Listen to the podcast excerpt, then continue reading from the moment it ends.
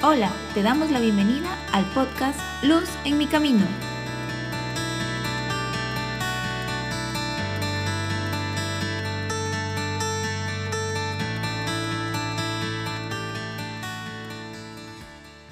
Ven Espíritu Santo. Nos venimos preparando para celebrar la venida del Espíritu Santo el próximo domingo 23. Hoy día vamos a considerar la oración sacerdotal de Jesucristo que pide por la unidad de toda la iglesia. Por toda la iglesia. Pero sabemos que existen muchas iglesias cristianas. ¿Por qué no permaneció unida la iglesia? Una vez hace dos años Llegaron unos esposos a visitarme acongojados porque su hijo mayor se había pasado a una iglesia evangélica. Ellos eran muy católicos. Y seguramente esto también te habrá pasado a ti, en tu familia o en parientes, amigos. Y uno se pregunta, ¿por qué la gente pierde la fe en la iglesia fundada por Jesucristo, en la iglesia católica?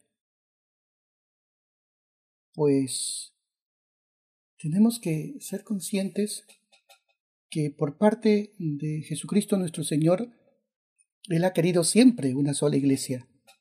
Así podemos escuchar hoy día en el Evangelio que le decía a su Padre Dios, Padre Santo, no solo por ellos ruego, sino también por los que crean en mí, por la palabra de ellos, para que todos sean uno, como tú, Padre, en mí y yo en ti, que ellos también lo sean en nosotros, para que el mundo crea que tú me has enviado. Ut omnes unus sint, para que todos sean uno. El Señor estaba pidiendo por la unidad de su iglesia.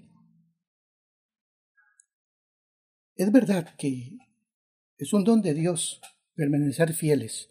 Si tenemos fe es porque el Señor nos ayuda a creer firmemente. Pero también debemos recordar que Jesús, al pedir por la unidad de toda su iglesia, lo hace enseñándonos que tenemos que estar siempre muy unidos a Dios Padre, estar en gracia de Dios, vivir en su amor y también aprender a cómo ser fieles, porque hay tentaciones de división. Por supuesto, tratándolo más a Jesucristo, cuidando mejor nuestra oración, pidiendo esa gracia de la perseverancia final. Todos los días hay que pedir la gracia de permanecer fieles hasta cuando el Señor nos llame a su presencia. Y por supuesto también recibir la gracia de los sacramentos que nos fortalecen. Para aprender cómo ser fieles, veamos lo que sucede en la iglesia, en los primeros años de la iglesia y que nos cuentan los hechos de los apóstoles, cuando un grupo de cristianos querían seguir poniendo en práctica una norma del Antiguo Testamento que consistía en circuncidarse para pertenecer al nuevo pueblo de Dios, a la iglesia. Otros decían que no, que era suficiente el bautismo. Entonces ellos fueron a la autoridad competente, que era Pedro, a quien Jesús le había dejado como cabeza de su iglesia, y a los apóstoles.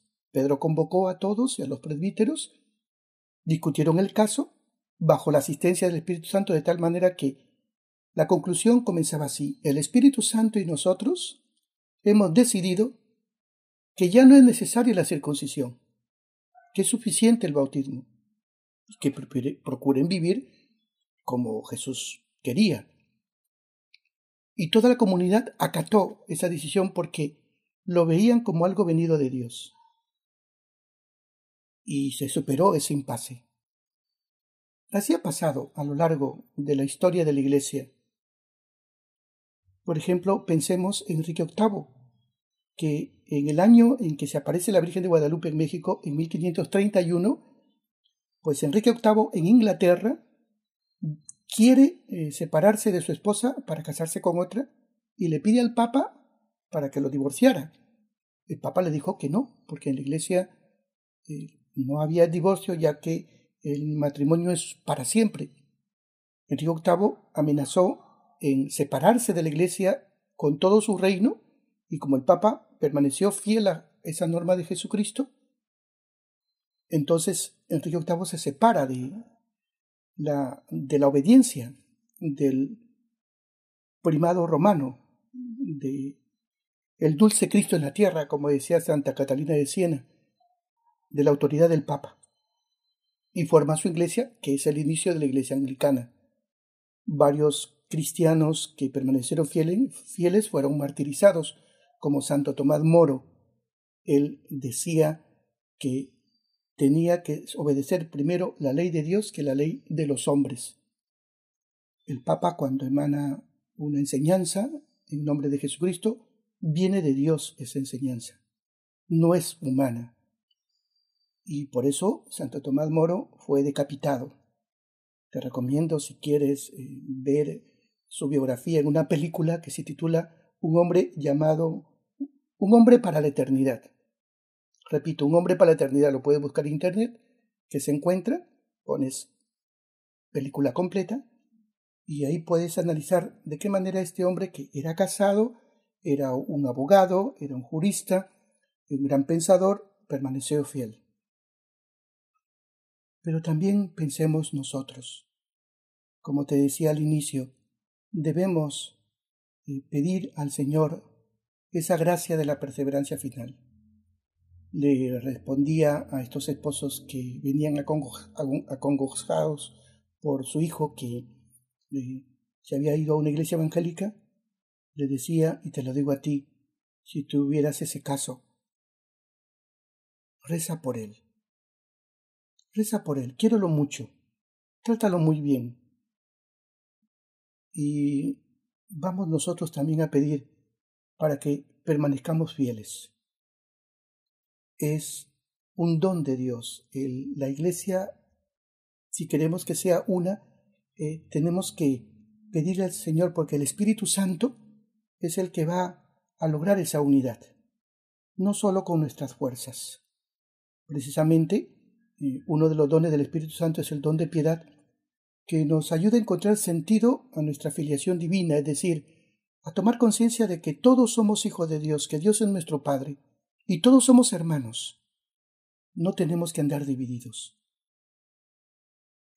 ahora con varias situaciones que puedas escuchar en, en este tiempo, ¿no? De algunos eh, países católicos que parece que se quieren separar de la enseñanza de la Iglesia, rezamos por ellos, rezamos por el Papa y nosotros a permanecer fieles, a conocer mejor nuestra doctrina, a estar muy unidos con Jesucristo en la oración, con la gracia de Dios, buscando los sacramentos y a pedir a nuestra Madre la Virgen, que es la Madre de toda la Iglesia, para que también nos mantenga unidos. Que el Señor te bendiga. Luz en mi camino llega gracias a Capellanía USAID. Esperamos que esté siendo una gran ayuda para tu vida.